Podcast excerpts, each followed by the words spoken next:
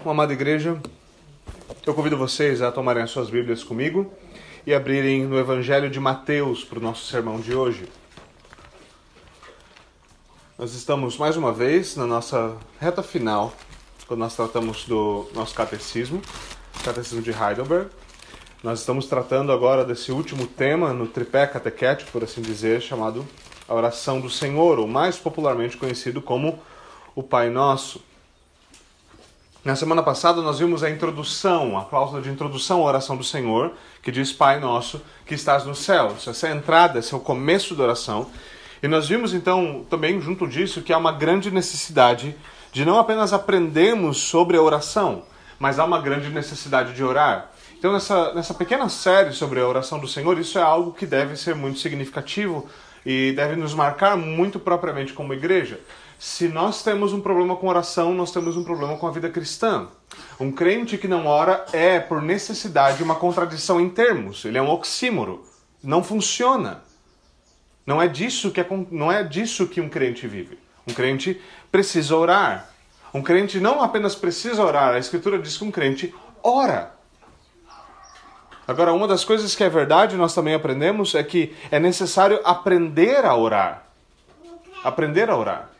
Hoje, infelizmente, nós vivemos em dias em que muitas pessoas que são obviamente desqualificadas para o ministério estão à frente de muitos ministérios. E quando isso acontece, uma das coisas que você pode ver e marca facilmente o ministério é a qualidade da oração pública. Às vezes dói, às vezes dói o ouvido, às vezes dói o coração, às vezes dói tudo junto. Você não sabe mais o que pensar. De tão rasas, bobas e muitas vezes heréticas que as orações são. Nós conseguimos sumir com o zelo na hora de orar. E isso é um grande problema. Isso é um grande problema. É necessário orar e é necessário orar biblicamente. Isso é outra forma do que eu disse na semana passada de que nós precisamos de uma boa teologia da oração.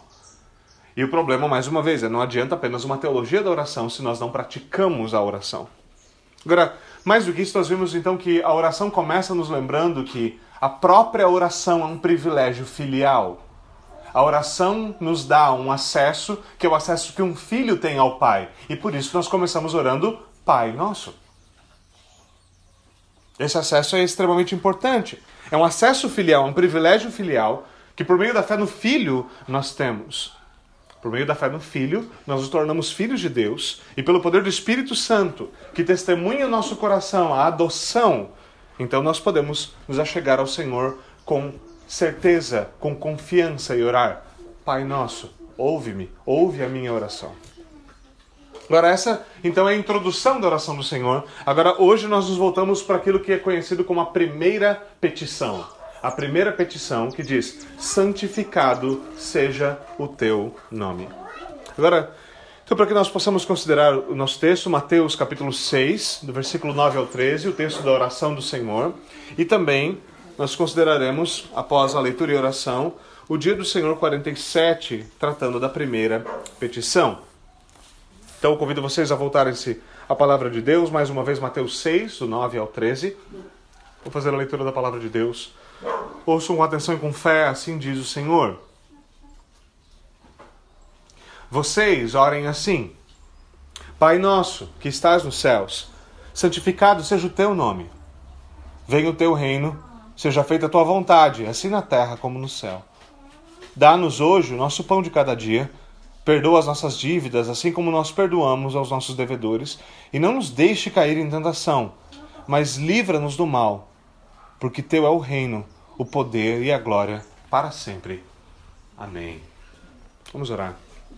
Senhor, nós mais uma vez oramos pedindo que o Senhor nos ensine a orar. Nós pedimos que o Senhor o faça por meio da pregação da palavra.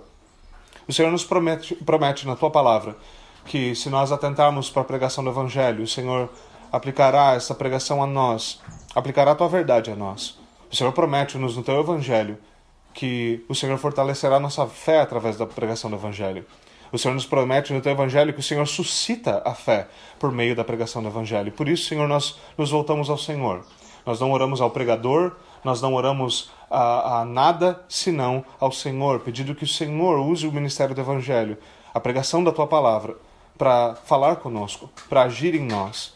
Por favor, Senhor, Em nome de Jesus Cristo nós oramos. Amém e amém. Bom, meus irmãos, vamos considerar em primeiro lugar o que diz o nosso catecismo no, no, na pergunta 122, dia do Senhor 47. O texto diz o seguinte: Santificado seja. É, qual é a primeira petição? Desculpe. Qual a primeira petição? Santificado seja o teu nome. Isto é, que nos concedas, antes de tudo, que possamos te conhecer da maneira correta e que te santifiquemos glorifiquemos e louvemos em todas as tuas obras, nas quais, nas quais brilham o teu poder infinito, tua sabedoria, bondade, justiça, misericórdia e verdade. Também que nos concedas que dirijamos toda a nossa vida, pensamentos, palavras e ações, de tal maneira que o teu nome não seja blasfemado por nossa causa, mas que seja sempre honrado e glorificado. Bom, meus irmãos, o que nós temos aqui então é, é a nossa primeira petição. E a primeira das coisas que eu gostaria de considerar é exatamente a maneira como nós tratamos isso, esse fato de essa ser a primeira petição. Nós tivemos uma brevíssima introdução, Pai Nosso que estás nos céus, e agora nós temos a primeira das petições, que é também muito breve: santificado seja o teu nome. Isso aqui é o que o nosso catecismo chama de a primeira petição, não somente o nosso catecismo. Se você for fazer uma avaliação dos catecismos históricos, for dar uma, uma revirada, facilmente você vai encontrar essa mesma divisão sendo usada nos demais catecismos. A primeira petição. E isso para alguns de nós talvez seja uma informação nova. A oração do Senhor, ou mais uma vez o Pai Nosso, é dividido em uma introdução, aqui nós vimos na semana passada, e então seis petições. Certo? Essa é a divisão tradicional. É visto como uma introdução, uma, um, uma entrada, e então seis petições. E hoje nós vamos lidar então com a primeira. Agora, mais uma vez, é importante lembrar que aqui o nosso Senhor está nos ensinando a orar. Ele está nos ensinando a orar. Isso quer dizer que nós podemos abordar essa oração de duas formas, basicamente. Tá? Duas formas, basicamente. Primeiro, ela pode ser repetida. Ela pode ser repetida. Assim como ela foi dada pelo Senhor Jesus Cristo. Orar o Pai Nosso não é um problema. Óbvio, o que acontece no nosso próprio contexto, nosso próprio contexto, é que o Senhor nos adverte contra fazer vãs repetições. Isso quer dizer que você sentar e orar essa oração sem usar o seu cérebro ou o seu coração e somente repeti-la de boca para fora e repeti-la dez vezes é um exercício em futilidade e tolice. Isso não é útil. Não porque essa oração não deveria ser feita assim, porque nenhuma oração deveria ser feita assim. Nunca é um exercício em piedade quando nosso coração e nossa mente estão divorciados da nossa boca. Como alguns já disseram, alguns, alguns vão para o inferno pela simples distância de um palmo. É a distância entre a sua boca e o seu coração. Nada mais do que isso. O Senhor Jesus Cristo nos adverte disso. Muitas vezes a boca fala, certo? Mas as palavras simplesmente não vêm do coração. Essa, essa configuração da hipocrisia então Jesus adverte contra a vã repetição. Ela é uma oração por si mesma, contudo. E ela pode ser orada, ela pode ser repetida legitimamente. Agora, se você, como um, para considerar essa primeira, essa primeira possível abordagem, se você, como um cristão, está numa condição na qual você tem dificuldade para orar, você tem dificuldade para praticar a oração, se você é, é, está nessa condição, a oração do Senhor é um, é um excelente exercício inicial. É uma excelente forma de começar. Cristãos em geral não aprendem a orar. Hoje em dia nós não aprendemos isso nas igrejas. Não é algo comum. E por isso, muitos de nós vivem de repetir chavões uh, evangélicos.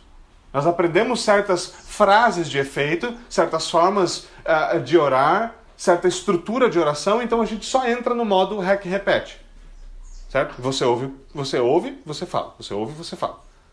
E as nossas orações basicamente tomaram esse tipo de formato. Então, qual é a minha sugestão? Quando você se chega à oração do Senhor e você está nessa condição, você precisa, é uma necessidade da sua alma que você ore. Então, a primeira coisa é abandone os clichês. Abandone aquilo que você aprendeu, porque muito provavelmente você aprendeu um monte de coisa errada. E comece biblicamente. Não comece com o meu padrão. Comece com a oração modelo. Comece com o que Jesus ensinou. Comece simplesmente orando cada uma das seis petições. e considerando elas na sua mente, pensando sobre elas. E ore ela, uma, duas vezes por dia. Faça disso um exercício diário. E então, aprenda a orar com, a com o coração e com a boca, com a mente e com as palavras. Aprenda a orar usando um modelo bíblico de oração. Essa primeira abordagem, uma primeira possibilidade de uso. O segundo, a segunda abordagem é tomar a oração como um modelo. Isso quer dizer o quê? Isso quer dizer que as orações bíblicas, elas sempre vão se parecer com esta oração. Vão haver resquícios, vão, vão haver certos padrões, modelos que vão ser, estar presentes. Isso não quer dizer que todas as nossas orações vão apresentar a estrutura de todas as petições da oração do Senhor, mas quer dizer que haverá um padrão bíblico nelas, que elas serão orações bíblicas. Certo? Para que nós possamos fazer isso, mais uma vez é necessário compreender as petições, para que então nós possamos aplicar as petições da maneira adequada. Mas além disso, eu gostaria de falar brevemente sobre o fato de que nós devemos lidar com seis petições. E isso é algo importante. Embora nós tenhamos alguns poucos exemplos na Escritura de grandes orações, de orações longas, certo? Essas orações, primeiro, nem sempre são muito longas. Embora nós tenhamos o exemplo de Jesus passando a noite orando. Nós temos esses exemplos. Contudo, contudo, certo? Quando Jesus nos ensina a orar, quando Jesus nos dá essa oração, e não adianta apelar para a edição de Lucas, porque em Lucas a oração é ainda mais breve nessa oração e, no, e na maior parte das orações registradas biblicamente, uma das coisas é, é muito clara: elas são breves.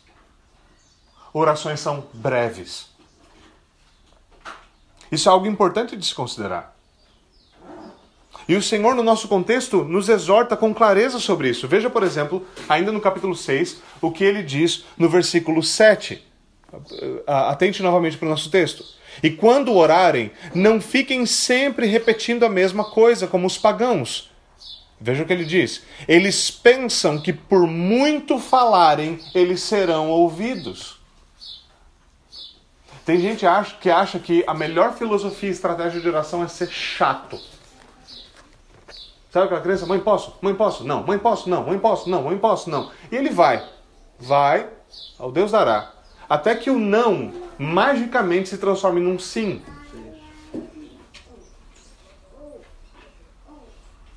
Mas oração não funciona assim. Veja, veja o que o próprio Jesus nos diz. Se bons se pais sabem dar coisas boas aos seus filhos, quanto mais um pai que está, no que está nos céus. Nós não precisamos imaginar que isso seja assim. E algumas vezes a nossa parca interpretação bíblica atrapalha aqui. Quantas vezes as pessoas usam o texto da viúva persistente, ou do, e na verdade seria chamado de juiz iníquo, certo? E há um grande problema com essa parábola. Por quê? Porque a parábola diz o quê? Que uma viúva estava numa situação de injustiça, então ela insistiu, insistiu, insistiu, insistiu, até que o juiz atendesse ela, certo? Então qual que é o tema? Que se você realmente não sabe nada sobre interpretação bíblica, sobre parábolas, você vai tirar disso. Eu vou ser o chato e vai funcionar. Qual que é o problema? É que essa parábola, de maneira específica, o centro dela é usar um sinônimo antitético. O que quer dizer? Algumas vezes parábolas vão usar um sinônimo, um sinônimo simples, um sinônimo paralelo. Então quer dizer o quê?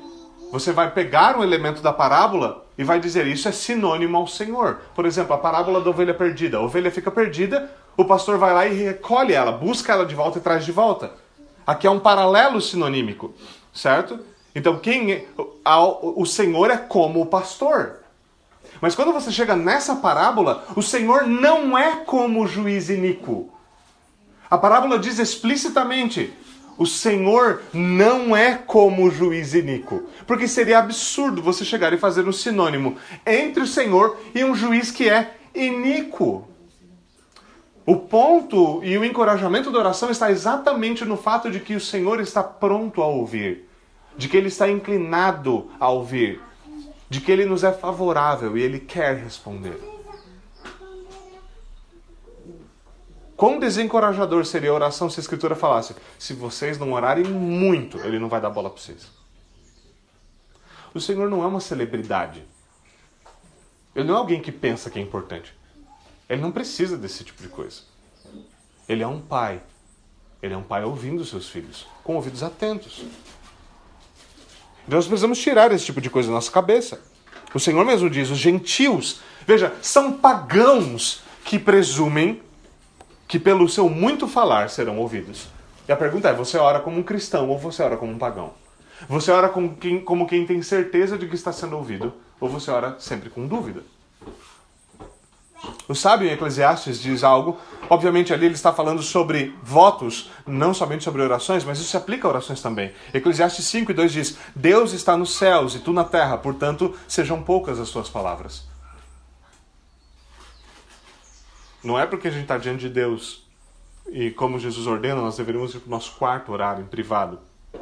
Obviamente, quando a oração não é pública, nós devemos estar no nosso quarto em privado. Nós não devemos achar que porque nós estamos no nosso quarto em privado nós podemos falar qualquer coisa. Nós não precisamos ser zelosos, reverentes. Nós não precisamos atentar a nada disso. É importante isso. Isso é importante porque quando se trata de oração, muitas vezes nós queremos aprender a correr antes de aprender a andar. E a oração do Senhor nos ensina os primeiros passos, exatamente os primeiros seis passos, as primeiras seis petições. Essa é uma caminhada curta. Mas é dessa forma que nós vamos obedecer a coisas que muitas vezes nos parecem peculiares nas Escrituras. Certo? A Escritura tem ordenanças sobre oração que às vezes a gente, entre cristãos, entre nós, a gente não gosta nem de conversar sobre essas ordenanças. Sabe por quê? Porque a gente não sabe o que fazer com elas. E não é difícil você conversar com alguém que se sinta culpado por não estar obedecendo. Quer ver? Olhe, por exemplo, 1 Tessalonicenses, versículo 5, 16 a 18. Paulo diz assim: alegrem-se sempre. Fala, opa. Ok. Alegrem-se sempre. Segundo, orem sem cessar. Opa. Há algo difícil de lidar aqui, não é mesmo? Quem de nós está tranquilamente falando, não, isso aí eu estou cumprindo numa boa. Não me há um problema. Em tudo deem graças, porque essa é a vontade de Deus em Cristo Jesus. Em tudo, deem graças. Agora veja, é a vontade de Deus que nós nos alegremos sempre. Check, certo? Ok. É a vontade de Deus que em tudo nós demos graças, certo? Essas coisas não são fáceis, mas nós sabemos como aplicá-las. Nós sabemos que se você estava andando pela casa e de repente um móvel, certo, se levantou contra você e fez com que o seu dedinho, certo, fosse desfigurado, e você ficou com vontade de invocar todas as maldições do inferno, você deveria dar graças, certo? Você deveria ser paciente e grato ao Senhor. Ok. Não, não é fácil, mas você sabe o que fazer. Agora, a pergunta é: o que nós fazemos quando a Escritura nos diz que é a vontade de Deus que nós oremos sem cessar? E agora, o que você faz? É nessas horas que você precisa ser um bom intérprete. Se nós interpretamos isso como exigindo que nós não façamos, façamos nada além de orar, aqui há um problema, óbvio. Porque há mais na vida do que oração, não há? Rapidamente nós vemos que a Escritura exige que nós façamos mais coisas. Mas também há um problema aqui se nós tentamos a, a rota de fuga da interpretação dessa passagem, que é o quê? Não, não quer dizer orar o tempo todo. Então, a nossa interpretação de orar sem cessar significa orar de vez em quando, quando eu lembro. Agora, é impossível que orar sem cessar signifique ore de vez em quando. É impossível. É impossível que essa seja a interpretação legítima do texto. A não ser que a sua ginástica hermenêutica e exegética seja muito boa. E você ainda vai estar errado. Agora, muitos de vocês já me ouviram dizer isso sobre uma certa biografia que eu li, uma biografia cristã, que apresenta o que eu acredito ser a melhor filosofia e prática de oração que eu conheço. O, bi o biógrafo dizia assim sobre a figura: ele nunca fazia longas orações, mas ele nunca ficava muito tempo sem orar. É assim que se ora sem cessar. É assim que se ora sem cessar. Veja, se hoje você, ao sair daqui, sair desse sermão, você for para casa e tentar orar por uma, duas horas, são grandíssimas as possibilidades de que você vai fracassar, de que você vai dormir ou de que você vai falar um caminhão de besteira na sua oração. É muito possível que essas sejam as saídas. Até porque estabelecer um tempo definido ajudará você a ver a oração como nada mais do que cumprir uma meta. Eu tenho que orar uma hora hoje, senão ai ai ai. E essa é uma visão péssima de piedade e de salvação. Mas veja, e se. E se? Se ao acordarmos, nós orarmos ao Senhor, levantarmos a voz, orarmos ao Senhor e agradecermos por mais um dia que começa. Se ao sairmos de casa, nós pedimos a sua bênção sobre a nossa família, sobre o nosso trabalho, sobre os nossos afazeres. E se antes das refeições nós orarmos agradecendo pela refeição que está na mesa, orar pedindo para que aqueles que estão em falta sejam supridos. E se na volta para casa nós orarmos por alguns dos irmãos que nós lembramos de cabeça, sabemos que estão em dificuldade, e falamos, Senhor, lembra-te deles, consola-os, cura-os, restaura-os. E aí à noite, quando a gente vai sentar com a nossa família para orar, nós oramos por outros pedidos propostos, talvez algumas coisas com as crianças, algum pedido mais significativo da igreja. E aí, antes de dormir, a gente levanta a voz mais uma vez em oração e diz: Senhor, obrigado, obrigado por esse dia. A pergunta é: não foi esse um dia vivido em oração? Não foi esse um dia no qual você orou e orou sem cessar? Um dia que não teve um momento extravagante de oração com um monte de coisa incerta teologicamente sendo dita, mas um dia no qual você esteve diante do Senhor, vivendo em oração. Algumas pessoas se perguntam o que é viver uma vida de oração. Isso é viver uma vida de oração é estar continuamente diante do Senhor, levando a Ele os nossos pensamentos, levando a Ele os nossos desejos, aprendendo a viver em oração. E não virar um guerreiro, porque hoje em dia esse é o negócio. Eu sou um guerreiro da oração. Não, você não é. Não, você não é. A verdade é que nós mal sabemos orar. Nós precisamos aprender. Aprender a viver diante do Senhor. E essa é uma das formas. Essa é uma das formas. É por isso que alguns, alguns teólogos do passado, alguns pregadores do passado falavam frases esquisitas, que para nós são esquisitas, do tipo, ah, ou a pessoa vive, ou a pessoa que ora abandona o pecado, ou a pessoa vive em pecado e abandona a oração, porque essas duas coisas não caminham juntas. E uma das coisas que acontece quando nós oramos sem cessar, quando nós estamos continuamente diante do Senhor, é que isso vai nos lembrando continuamente que nós vivemos coran del, nós vivemos diante da face de Deus. E a ciência da onisciência e onipresença de Deus, a ciência de que nós vivemos corandel, então nos ajuda a lembrar que nós devemos viver a parte do pecado. E nos ajuda a viver mais continuamente em oração. Em outras palavras, Orações breves não deveriam ser rejeitadas por serem breves, elas deveriam ser abraçadas por serem breves. O Senhor nos ensinou apenas seis petições. Ele nos advertiu contra muito falar e contra repetir coisas inúteis. Então, mesmo que nós tenhamos uma profunda compreensão da oração do Senhor, nós devemos ser sábios e breves, e ao mesmo tempo, nós devemos fazer isso sempre e continuamente. Ora, essa é a primeira coisa. E dito isso, nós vamos voltar então para a primeira petição, que finalmente é o nosso tema. Agora, infelizmente, muitos de nós sabemos de cor essa breve oração. Agora, ainda há a verdade de que às vezes nós sabemos essas coisas de cor, e isso também se apresenta um problema, porque nós achamos que por conhecer bem a oração do Senhor, nós sabemos tudo sobre oração. O que não é verdade. Pode ser um grande equívoco. Considere, por exemplo, a primeira petição, que ela diz: Santificado seja o teu nome. A pergunta é: o que isso significa? O que eu estou orando aqui? O que significa essa oração? Alguém pode tentar teologizar em cima disso e poderia tentar dizer que ela não parece fazer sentido, afinal Deus é santo, certo? Se Deus é santo, intrinsecamente santo, se o seu nome é santo, tripla, triplamente qualificado como santo, se a santidade é algo que é própria de Deus e que está em sua própria essência, por que nós devemos orar para que ele seja santificado? Obviamente, esse é um tratamento pobre das, dos termos. Mas isso poderia ser uma dúvida completamente legítima. A pergunta que poderia ser: eu posso aumentar a santidade de Deus? É por isso que eu estou orando, santificado seja o seu nome? Agora, a verdade no fato de que nós não podemos aumentar a santidade ou a glória de Deus E essa, essa correlação com santidade e glória é importante.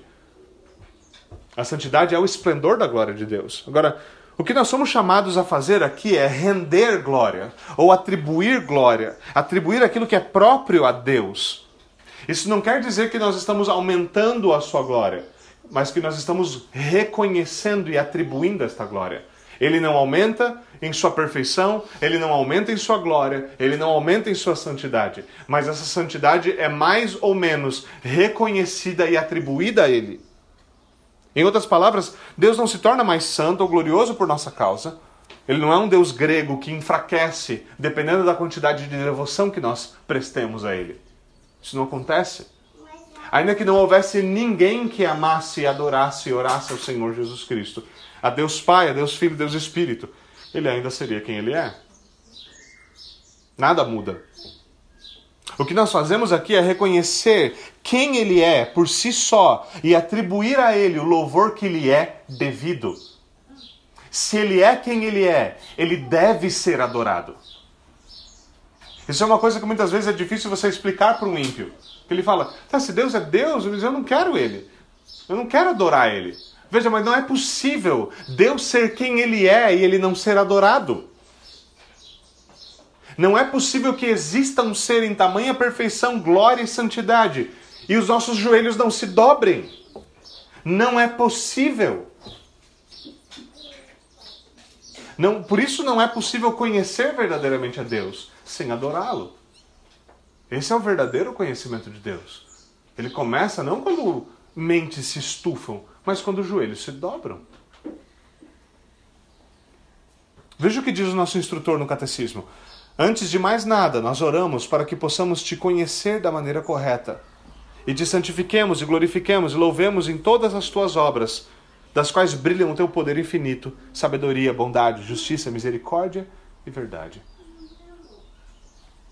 Por isso é importante nós entendermos que de fato Deus é essencialmente santo, ou seja, ele é separado, ele é distinto de tudo e de todos. Não há ninguém como ele e nele não há pecado algum. Ainda que ninguém reconhecesse ou conhecesse a verdade, a verdade permaneceria. Agora, aqui nós oramos para que nós possamos te conhecer, te santificar, te glorificar e louvar. É importante considerar essa, essa oração, essa explicação do catecismo, não é? Olha, Senhor, eu oro para que eu possa te conhecer. Por que é importante isso? Porque quando nós oramos tais coisas, nós reconhecemos que por nós mesmos nós somos incapazes de conhecê-lo. Que o conhecimento de Deus não é algo que depende da nossa própria vontade, não depende dos nossos próprios esforços. Lembre-se do que o próprio Senhor Jesus Cristo disse. É Ele quem dá de conhecer o Pai. É Ele quem dá de conhecer o Pai. Isso não é o que vem de nós. É algo pelo qual nós devemos orar. E por que nós devemos orar? Porque nós oramos por aquilo que não está no nosso controle. Veja, se você é capaz simplesmente de se salvar, por que você oraria pedindo, Senhor, eu sou teu, salvai-me? Se você é capaz de fazer, a sua responsabilidade é agir, não orar. Mas nós oramos porque nós sabemos que mais depende de Deus do que de nós porque depende da sua vontade, porque até mesmo o nosso querer, que diz Paulo? Que diz Paulo? Porque é o Senhor quem efetua em nós tanto querer quanto realizar de acordo com a sua vontade. É por isso que nós oramos. Porque nós reconhecemos quem nós somos e a nossa limitação. E nós reconhecemos quem Deus é e o seu poder e a sua vontade. Então nós reconhecemos aqui que nós somos incapazes de tal coisa. É o reconhecimento da nossa incapacidade de dignidade. Nós falamos santificado seja o teu nome, porque nós não somos santos. Nós não somos capazes de conhecer a tua santidade.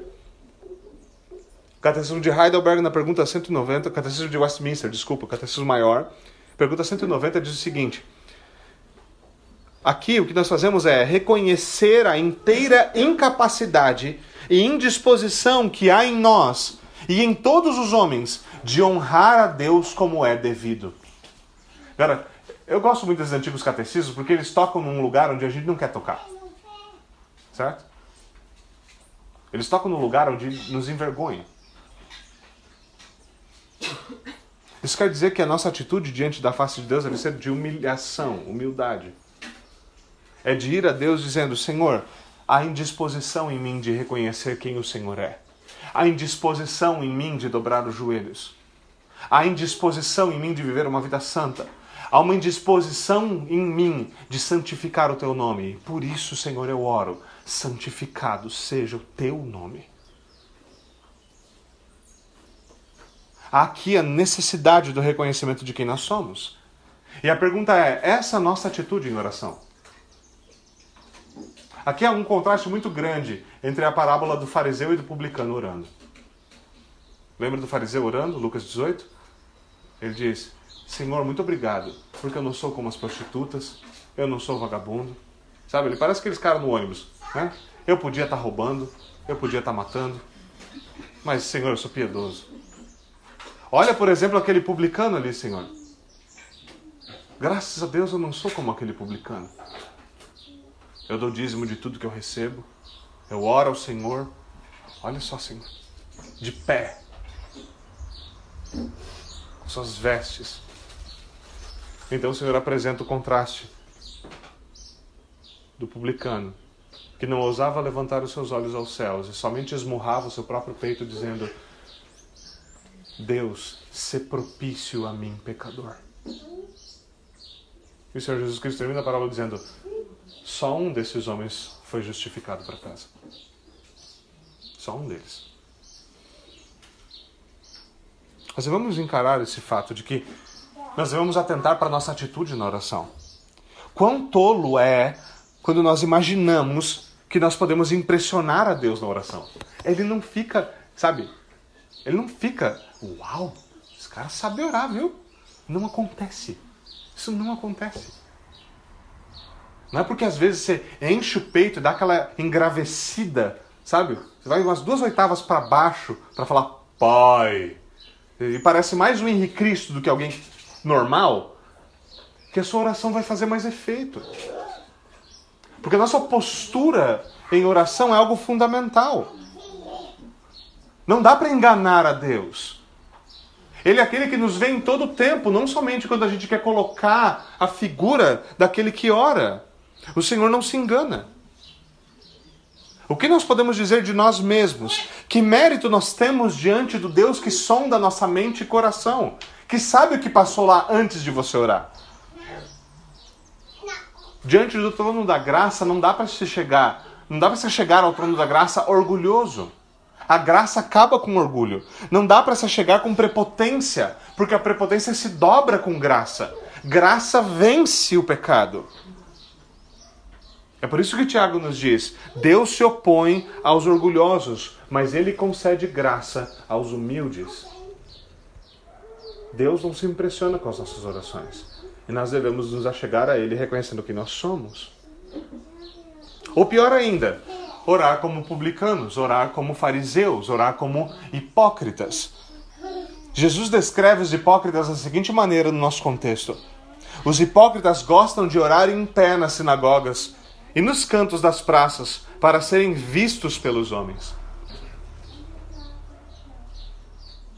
Esse é o negócio. É um show para os outros, não um show para Deus. E qual que é a ordem de Cristo aqui? Não seja como eles. Não seja como eles. Não cometa a tolice de tentar vender a imagem de que você é piedoso. É a pior coisa que você pode fazer. Não há hipocrisia que não comece assim. E o nosso Senhor Jesus Cristo nos diz: aqueles que o fazem já receberam a sua recompensa. Você já recebeu sua recompensa. Sua recompensa é parecer um impiedoso fazendo um teatro de piedade. Nada mais do que isso. Eu lembro de estar uma vez em uma reunião e ouvir exatamente na oração, exatamente como a oração do, public, do, do fariseu. A pessoa orava: Senhor, obrigado por eu ter te escolhido. Senhor, obrigado porque eu te amo. É um negócio engraçado, né? Imagina você chega, chega para sua esposa, tenta passar essa cantada na sua própria esposa. Amor, muito obrigado, porque eu te amo. E vê qual que vai ser a reação dela. É? É um negócio, certo? Você para pra pensar, você imagina. E você consegue imaginar uma panela de pressão voando na sua direção, certo? É um negócio absurdo. Isso soa piedoso para aqueles que estão ao redor. Olha, esse cara escolheu a Deus. Ele é o único que não conhece teologia o suficiente, certo? Para parar de orar besteira. Senhor, obrigado porque ainda que os outros homens não te amem, eu continuo sendo um fariseu hipócrita e orando besteira. Quem dera a oração terminasse com esse tipo de honestidade. Ora, essa é a oração do fariseu. Mas nós devemos orar como publicano. Dizer, Deus, se propício a mim, pecador. Se propício a mim, pecador. Nós devemos sempre reconhecer quem nós somos e nos humilhar diante daquele cujo nome é santo do Deus cuja santidade é tripli, triplamente qualificada. Aquele que é chamado Santo, Santo, Santo. Toda a terra está cheia da sua glória. O Deus diante do qual profetas não ousaram levantar os seus olhos, mas caíram reconhecendo: Eu sou pecador, eu sou miserável, ai de mim, eu estou perecendo, porque os meus olhos viram aquele que é santo, santo, santo.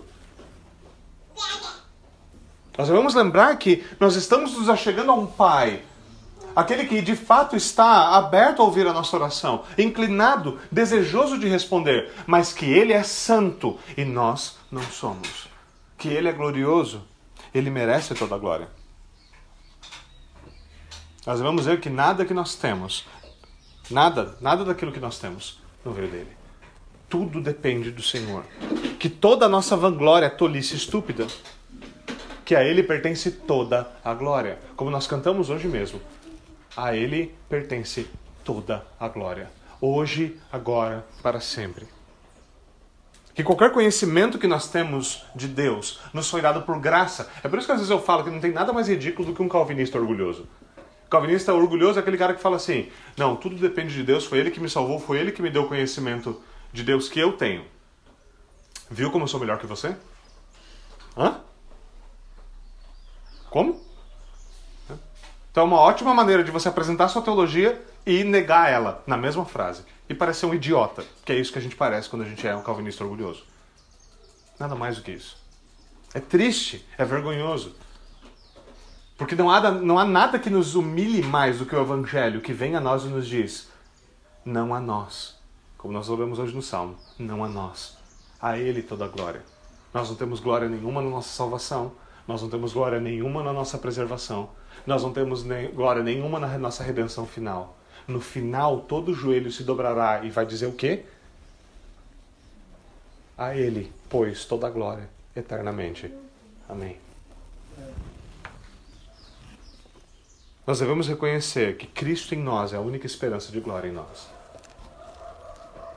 Agora, embora essa petição não essa petição ela não nos ensina apenas negativamente, nos falando da nossa incapacidade apenas, nos falando uh, sobre como nós não conseguimos por nós mesmos conhecer a Deus.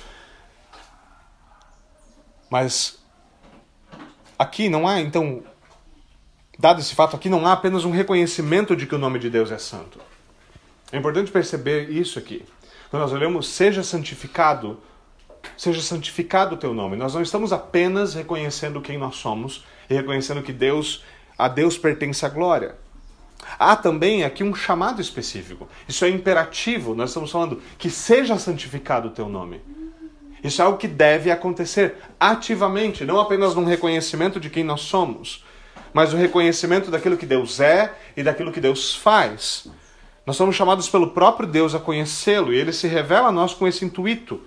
Ele diz, por exemplo, ao profeta Oséias: Conheçamos o Senhor e esforcemos-nos por conhecer mais e mais o Senhor.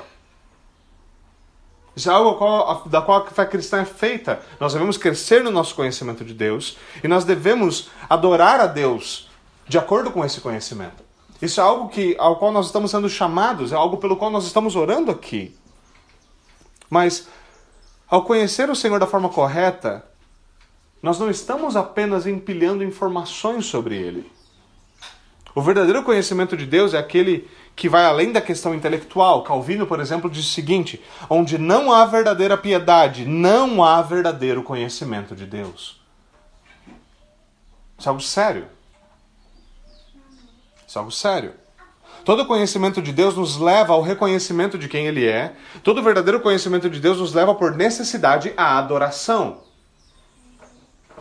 Houve um teólogo que colocou isso dessa forma. Por que existem missões? Por que a gente quer que mais gente conheça Deus? Missões existem porque adoração não existe. Existe um lugar onde tem pessoas que não adoram a Deus. Existe um lugar no qual Deus não é adorado. Então por que a gente vai para lá? Não somente para que as pessoas conheçam a Deus, mas para que o resultado último seja lá ele também é adorado agora. Agora aquele povo também o adora. Agora também se hasteia uma bandeira salpicada com o sangue de Cristo naquela terra, onde antes ele não era adorado. Conhecimento de Deus e adoração devem andar juntos. Nosso catecismo reforça essa verdade. Ele diz: que ao orar essa petição, nós também estamos pedindo que Ele nos conceda que nós dirijamos toda a nossa vida, pensamentos, palavras e ações, de tal maneira que o Teu nome não seja blasfemado por nossa causa, mas seja, seja sempre honrado e glorificado. Para que Deus seja glorificado em nós. Isso quer dizer, antes de mais nada, que nós devemos orar para que Deus nos dê a graça de conhecê-lo e de viver de acordo com esse conhecimento. Logo, nós devemos orar para que o nome de Deus seja santificado em nós. Isso é parte da oração. Nós devemos também orar para que ele seja santificado e glorificado não somente em nós, mas também fora de nós. Calvino ele escreveu um, escreveu um catecismo, era o catecismo da Igreja de Genebra, e no seu catecismo, ao comentar essa petição, ele diz o seguinte: Aqui nós oramos para que Deus seja devidamente glorificado em suas obras para que ele seja louvado por sua misericórdia ao perdoar pecadores, louvado pela sua justiça ao punir pecadores, por sua fidelidade ao cumprir sua promessa. Em suma, que não há nada em que sua glória não se revele, e devemos louvá-lo por tudo o que é bom. É assim que orações deveriam começar. Reconhecendo quem nós somos reconhecendo o que Deus fez, pedindo ao Senhor que Ele nos dê mais conhecimento dele, pedindo ao Senhor que nós aprendamos a ver a Sua glória em tudo que Ele brilha e reconhecer quem Ele é. Agora veja, é aqui um lugar onde essa petição confronta diretamente, diametralmente as nossas orações, a oração como ela é praticada comumente. Nossas orações são reveladoras por que elas são reveladoras? Porque tudo que sai da boca do homem revela o que está lá dentro. Então, quando nós oramos, nós estamos deixando algo sair da fonte do nosso coração. Por, é, por exemplo, se nós sempre expressamos as nossas vontades em oração, então nós vamos descobrir rapidamente o que, o que são os nossos desejos e se esses desejos estão sendo alinhados com os desejos que nós deveríamos ter, se a nossa vontade está sendo alinhada com a vontade de Deus em oração.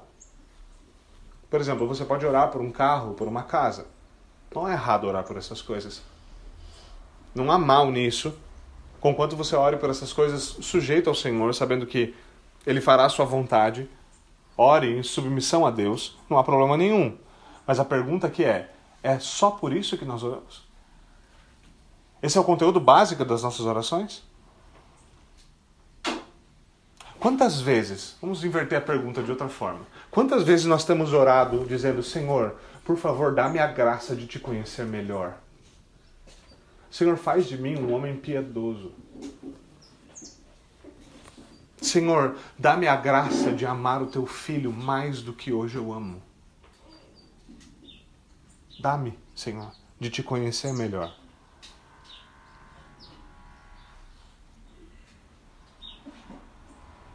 É curioso quando nós olhamos para isso. É curioso quando nós olhamos e percebemos que muitas vezes a nossa oração consiste de uma lista infindável de perguntas. E para não parecer que a gente é muito piducho e a gente tem que orar várias vezes no dia, então você pega a lista de 500 itens e divide ele em quatro parcelas de 125, certo? Então cada oração tem 125 pedidos. Certo? E aqueles que você quer muito se repetem nesses quatro períodos. Há um problema quando nós oramos achando que Deus é um garçom em vez de um senhor. Há um problema.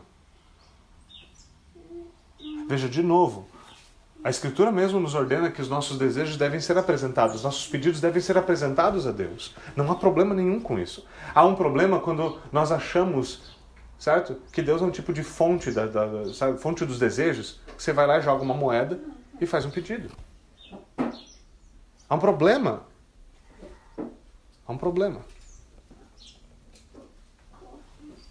Nós devemos orar dando glórias a Deus atribuindo a ele o louvor que lhe é devido. Reconhecendo que não há nenhum outro como ele, que só ele é santo, que a ele pertence toda a glória. Agora, muitas vezes nós não oramos porque nós não temos o que orar. Você fala, se eu orar de novo, vou pedir de novo. Meu negócio é pedir. Certo? Nós oramos pouco porque pensamos em pedir o que queremos mas jamais pensamos em pedir o que nós precisamos. E isso porque nós estamos pouco familiarizados com a Escritura, porque ela nos diz o que nós precisamos. Nós não oramos a Deus a nossa gratidão pela redenção. E por isso, muitas vezes, nós esquecemos que tudo que nós temos é bondade. É fácil cair nessa, meus irmãos. É fácil avaliar a nós mesmos e pensar: minha teologia é melhor do que a teologia do fulano. Minha família está melhor estruturada que a família do fulano. Eu sou um cara legal. Isso é a mostra de que nós oramos pouco ou não oramos biblicamente. Porque se nós estamos orando continuamente dizendo: Senhor, quem sou eu? Senhor, obrigado, porque se não fosse pela tua graça, eu não te conheceria. Senhor, obrigado. A tua é a glória pelo meu conhecimento do Senhor. Veja, tende a haver algo muito errado se nós estamos vivendo essa vida de oração, então viramos as costas para dizer que nós, nosso é o mérito por tudo que nós temos e por tudo que nós somos. Nós esquecemos que tudo isso é bondade, porque nós não oramos reconhecendo que Deus é bondoso, que foi Ele quem nos deu. Então nossas orações viram listas infinitas de pedido, porque nós, nós não sabemos ser gratos nós não sabemos santificar o nome do Senhor. Nós não sabemos adorar a Ele, render graças a Ele por tudo que é bom, por tudo que é belo, por tudo que é verdadeiro. Mas aqui o Senhor nos ensina que ao orar nós devemos reconhecer quem nós somos, o que nós precisamos, assim como quem Ele é. Ele é aquele que se revela na nossa Escritura. Ele é o Deus Santo, nosso Salvador. E a nossa oração, então, deve ser santificado seja o teu nome. Amém. Vamos orar.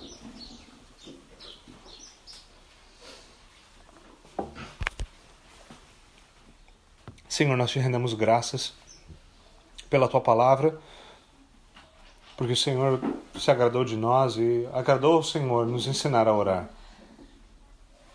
Nós oramos, Senhor, para que santificado seja o teu nome. Nós, Senhor, que seríamos incapazes de estar aqui, nós que muitas vezes preferiríamos a nossa cama, nós, Senhor, que muitas vezes preferiríamos estar em qualquer outro lugar. Nós estamos aqui pela tua graça, Senhor. Porque o Senhor é bom e nós não somos. É pela tua graça, Senhor, que os nossos ouvidos atentam para a oração. É pela, nossa, pela tua graça que nossos ouvidos atentam à pregação. Nós te pedimos, Senhor, que o Senhor tenha misericórdia de nós e nos ensine a adorar o Senhor, a render graças ao Senhor por aquilo que o Senhor tem nos dado. Senhor Deus, tu és santo, nós não somos. Tu és bom, nós não somos. O Senhor está muito mais interessado na nossa piedade do que nós estamos interessados na nossa própria piedade, Senhor. Mas nós recorremos ao Senhor porque tu és Senhor, porque o Senhor é capaz de nos fazer temer o Senhor e viver da maneira adequada. Viver como o Senhor quer.